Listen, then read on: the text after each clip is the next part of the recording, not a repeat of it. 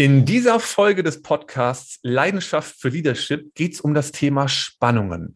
Und du wirst eine ganz einfache Methodik kennenlernen zum Umgang mit Spannungen, die du vielleicht mit anderen Menschen hast oder auch bei dir im Team. Herzlich willkommen, hier ist Matthias, das ist eine neue Ausgabe von Leidenschaft für Leadership, dem Podcast rund um die Themen Führung und Kommunikation im Team. Und heute freue ich mich ganz besonders, dass ich einen wirklich wunderbaren Kollegen hier begrüßen darf. Und ich bin sehr, sehr froh und voller Dankbarkeit, lieber Alex, dass du dir die Zeit nimmst, zu diesem Thema mit mir heute zu sprechen. Herzlich willkommen. Dankeschön, Matthias. Danke, dass ich dabei sein darf. Ja, ich freue mich sehr. Du erzähl uns doch gerne einfach ein bisschen was über dich, wer du so bist, was du so machst und so. Ja, gerne. Ähm, genau, ähm, ich heiße Alexander Beckmann, ich bin ähm, Organisationsentwickler, äh, Führungskraft und äh, brenne dafür, Mitarbeitende in ihrer Rolle zu stärken und erfolgreich zu machen, indem äh, sie Verantwortung übernehmen. Und eine dieser Methoden hast du eben schon angesprochen, das sind die Spannungen. Spannungen ähm, gehen wir wahrscheinlich gleich noch näher drin ein. Ähm, was mir auch total wichtig ist eben in meinem Job ist, dass es ähm, für eben diejenigen, die ihre Rolle halten, ähm, zu einer Situation kommt, wo sie wirklich die Verantwortung für ihre Rolle haben. Das heißt, altgediente Führungsglaubenssätze, die möchte ich abschaffen. Ja, und ähm, das, was ich damit meine, ist, dass ich nicht daran glaube, dass ein Chef oder eine Chefin halt weiß, was am besten für eben diesen Job ist, sondern äh, dass das der oder diejenige weiß, die eben in ihrer Rolle steckt. Und ähm, ja, das, ist so das, was ich versuche irgendwo in der Arbeitswelt ähm, zu verbreiten. Ja, danke dir. Prinzip äh, Eigenverantwortung finde ich auch sehr, sehr wichtig und Menschen auch dahin zu bringen. Das ist ja auch für viele einfach so ein Entwicklungsprozess zu erkennen, dass das vielleicht geht, Verantwortung zu übernehmen. Und ähm, meine persönliche Erfahrung ist gerade so mit dem Umgang mit Spannungen ist das ganz oft nicht so. Mhm. Und ähm, vielleicht können wir mal ganz kurz darüber sprechen, was Spannungen überhaupt ähm, sein können. Also ich habe in meiner Lebenswirklichkeit ganz viel zu tun in meinen Führungskräftetrainings, in meinen Teamworkshops und auch mit den Coachings, dass Leute dann natürlich erzählen, dass sie Spannungen haben. Ähm, was fällt alles für dich ähm, in diese Rubrik Spannung? Im Prinzip ganz einfach zu erklären. Spannung ist all das, was dich von deinem Idealbild trennt, wie du arbeiten möchtest oder wie ein Prozess läuft, wie die Zusammenarbeit in deinem Team laufen kann. Das heißt, so die Differenz von ist zu soll ist all das, was eine Spannung sein kann. Und du kannst dir das so vorstellen, wenn du also gerade arbeitest und dir fällt auf, ähm, keine Ahnung, du bist in der Werkstatt tätig, ja, und dir fällt auf, dass der Hammer nicht immer an der gleichen Stelle liegt, dann kann das ja eine Spannung sein. Denn wenn er immer an der gleichen Stelle liegen würde, würdest du ihn schneller wiederfinden. Ja. Und genauso ist es im Büro ja auch. Im Büro ja, äh, kannst du beispielsweise auch den Einfall haben, ähm, wir sollten mal regelmäßig über bestimmte Kennzahlen sprechen. Oder wir sollten mal regelmäßig über äh, die Zusammenarbeit reflektieren im Sinne einer Retrospektive oder was weiß ich. Ja, und äh, das könntest du als Spannung mit in ein Meeting bringen und sagen, entschuldigt, ich habe eine Spannung, lasst uns drüber sprechen. Und ähm, hoffentlich dafür natürlich auch eine Lösung finden. So, also wenn ich dir so zuhöre, dann verstehe ich so, dass Spannungen eigentlich ja auf zwei Ebenen sein können. Einmal kann es ja auf so einer ja auf der Sachebene sein. Also da ist mhm. irgendwie ein Prozess, der nicht funktioniert oder irgendwie ich habe äh, ein Thema mit irgendeinem Inhalt oder so. Und dann gibt es aber auch Spannungen, die sich auf das Zwischenmenschliche, auf die Beziehungsebene beziehen. Kann man das so unterscheiden? Ich, ja, letztendlich kann man es so unterscheiden. Ähm, ich würde es tatsächlich fast gar nicht in irgendwelche Ebenen unterteilen, weil es ja ähm, sehr offen ist, was dich gerade mhm. stören könnte. Mhm. Ja, ne, wir können es ja. ja auch als Störer ähm, bezeichnen. Und ähm, wir haben das bei uns vor ungefähr ja, vor über zwei Jahren eingeführt, dass wir regelmäßig in den wöchentlichen Meetings, ähm, also in den längeren Meetings, nicht in den Dailies, über Spannungen sprechen.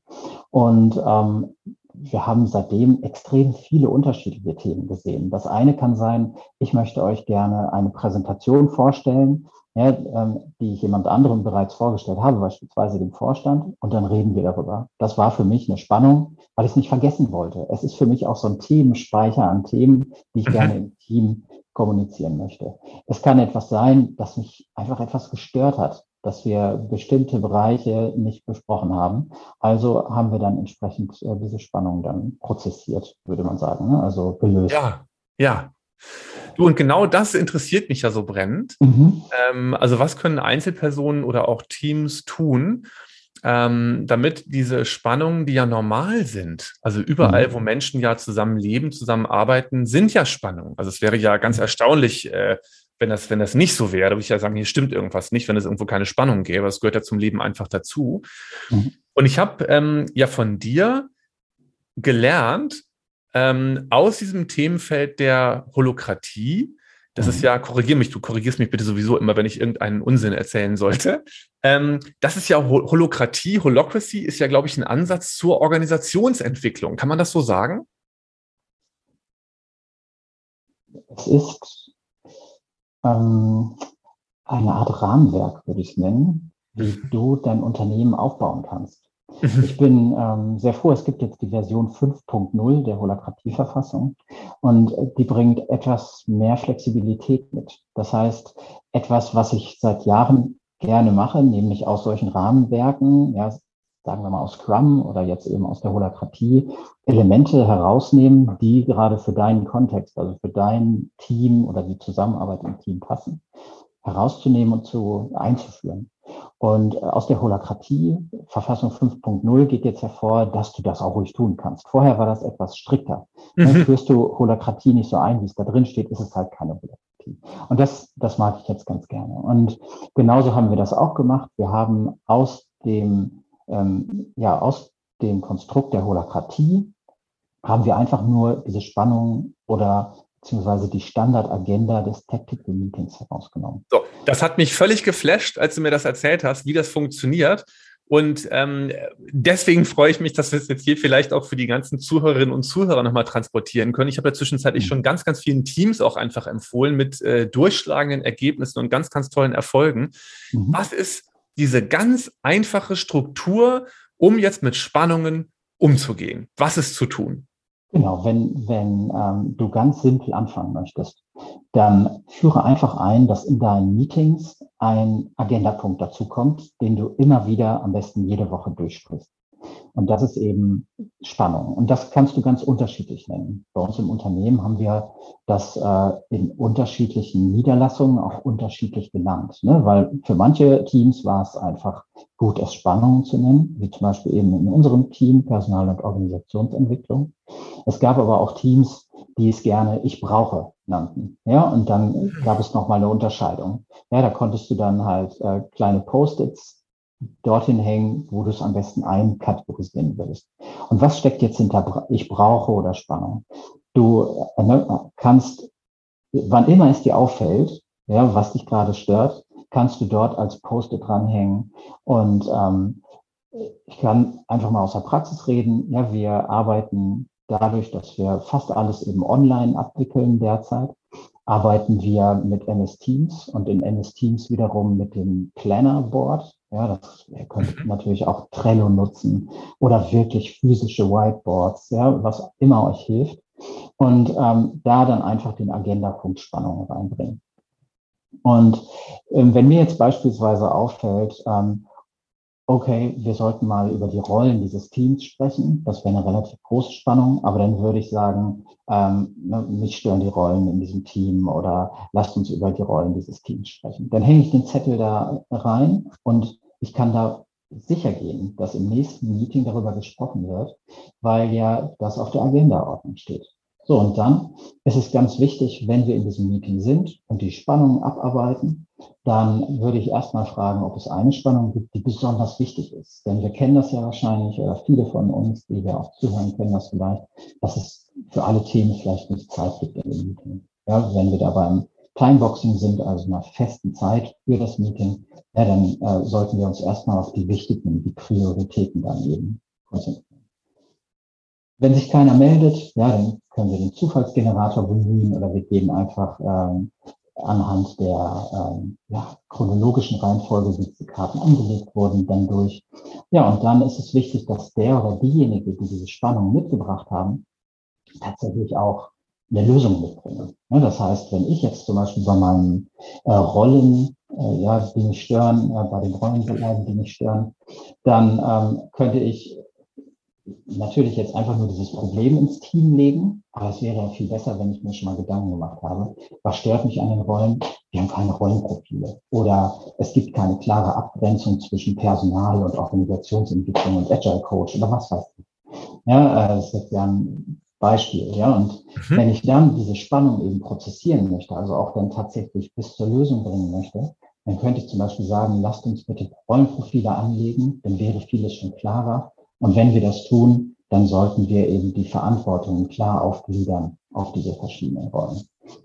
Und dann gibt es eben die Phase, also auch wieder wichtig, wenn wir das tun, wenn wir über diesen Vorschlag dann auch sprechen, um die Spannung zu lösen, dann spricht kein anderer, sondern erstmal auch zuhören, ja, wirklich auch verstehen, ja, wollen, was denn der oder diejenige, die diese Spannung mitbringt, eigentlich trägt. Also was, worum geht es dieser Person?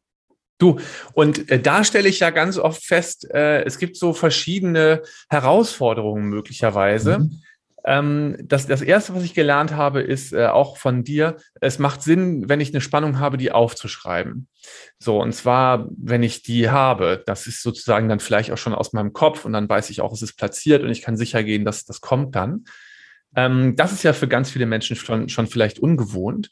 Ähm, und was ja dann auch ungewohnt ist, möglicherweise, ist mit dem, wenn wir übers, über das Board zum Beispiel machen, ich hänge dann meine Spannung da dran oder ich schreibe das irgendwo auf, dann wird das ja schon öffentlich sichtbar. Und da merke ich immer wieder, haben Leute so eine Befürchtung nach dem Motto, ach, dann kann es aber ja schon sein vor dem Meeting, dass eine Person irgendwie auf mich zustürmt oder mich dann anruft und sagt, hier, ich habe gesehen, äh, du hast ja was, du hast ja diese Spannung aufgeschrieben, äh, das können wir doch bilateral zum Beispiel irgendwie bereden. Wie gehst du mit, mit sowas um? Oder, oder gibt es da irgendwelche Empfehlungen, dass man vorher sich da nochmal irgendwie einen genaueren Rahmen äh, für überlegt? Was würdest du sagen? Aber es gibt so ein paar Grundvoraussetzungen, um sowas einzuführen. Ne? Das eine ist eine Vertrauensbasis in diesem Team. Das andere ist da mit solchen Punkten, die du da auch vorgebracht hast, wahrscheinlich locker umzugehen. Erstmal, ne, auch da wieder die wichtigste Voraussetzung ist wahrscheinlich das Vertrauen im Team und eben in die Leistungen der anderen Teammitglieder. Aber wenn sowas vorkommen würde in unserem Team, und das kam bis jetzt noch nicht innerhalb dieser zwei Jahre und aus anderen Teams ist es mir auch noch nicht bekannt, wo wir das eingeführt haben, ähm, dann würde ich halt sagen, okay, wenn wir das wirklich bilateral klären können, warum denn nicht? Ja, dann ist es doch gut, dann brauchen wir das gar nicht in das Team mit dem reinbringen. Aber wenn ich als Spannungsgeber dann das Gefühl habe, okay, das wäre auch interessant für das andere Team, dann würde ich diese Spannung wahrscheinlich in eine Kommunikationsspannung umwandeln. Ja, ich würde zumindest gerne das Ergebnis, was ich dann mit dieser Person, die auf mich zugekommen ist, ähm, ausgearbeitet habe, dann gerne noch ins Team kommunizieren. Ja. Denn das ist ja wichtig. Ja, es muss ja jeder wissen. Wenn es zum Beispiel eine Veränderung in der äh, Zusammenarbeit gibt oder wenn es eine Veränderung eines Prozesses gibt, dass jeder den kennt. daher wäre dann wahrscheinlich der Inhalt meiner Kommunikation anders oder der Vorgehensweise. Aber die Spannung würde trotzdem weiter bleiben. Ja, super. Sehr schön. Mein Blick auf die Uhr sagt, äh, dass wir schon so über die zehn Minuten sind mit der Podcast-Folge. Und ähm, Alex, was würdest du sagen auf den, auf den Punkt? Was ist die ultimative Empfehlung zum, zum konstruktiven Umgang mit Spannungen? Na, ich glaube, am wichtigsten ist es erstmal anzufangen. Ja, ähm, wenn dieses, dieses Konstrukt Spannung in die Teammeetings zu bringen noch nicht perfekt ist, dann ist das egal, denn das kann ja wieder eine Spannung erzeugen. Ja, und da dann wirklich einfach darauf zu achten, wie dieser Prozess ist und ihn weiterzuentwickeln über die Zeit, das ist genau das, was wir ja wollen, was wir erreichen wollen. Ja, das heißt also, irgendwas passt nicht, vielleicht in den Kategorien, die ihr da für euch ähm, ja, ersonnen habt, ja, dann macht eine Spannung auf und schon könnt ihr das verändern. Es ist die Tür tatsächlich kontinuierlich etwas zu verbessern und das eben sehr flexibel, indem jede Woche im Meeting darüber gesprochen wird. Ja, tausend Dank. Das war wunderbar. Danke. Vielleicht ähm, noch zum Schluss, das finde ich auch immer wichtig. Wie können Menschen, die das jetzt spannend finden, was du hier so erzählt hast, möglicherweise mit dir in Kontakt treten? Wie, was könnten die tun? Genau, die finden mich auf LinkedIn, Alexander Beckmann, ja, derzeit Organisationsentwickler bei der Value AG und ähm, tretet einfach gerne mit mir in, in Kontakt. Ja, dann können wir uns gerne weiter darüber austauschen. Super. Ganz lieben Dank für diesen kostbaren Impuls und für deine Zeit. Das war eine weitere Ausgabe von Leidenschaft für Leadership. Und wenn du Interesse hast an Workshops, an Coachings zu diesen ganzen Themen, dann erreichst du mich unter www.best-patterns.com oder auch bei LinkedIn zum Beispiel. Danke fürs Zuhören und bis zum nächsten Mal. Hier war Matthias. Ciao und danke Alex. Mach's gut. Tschüss. Tschüss.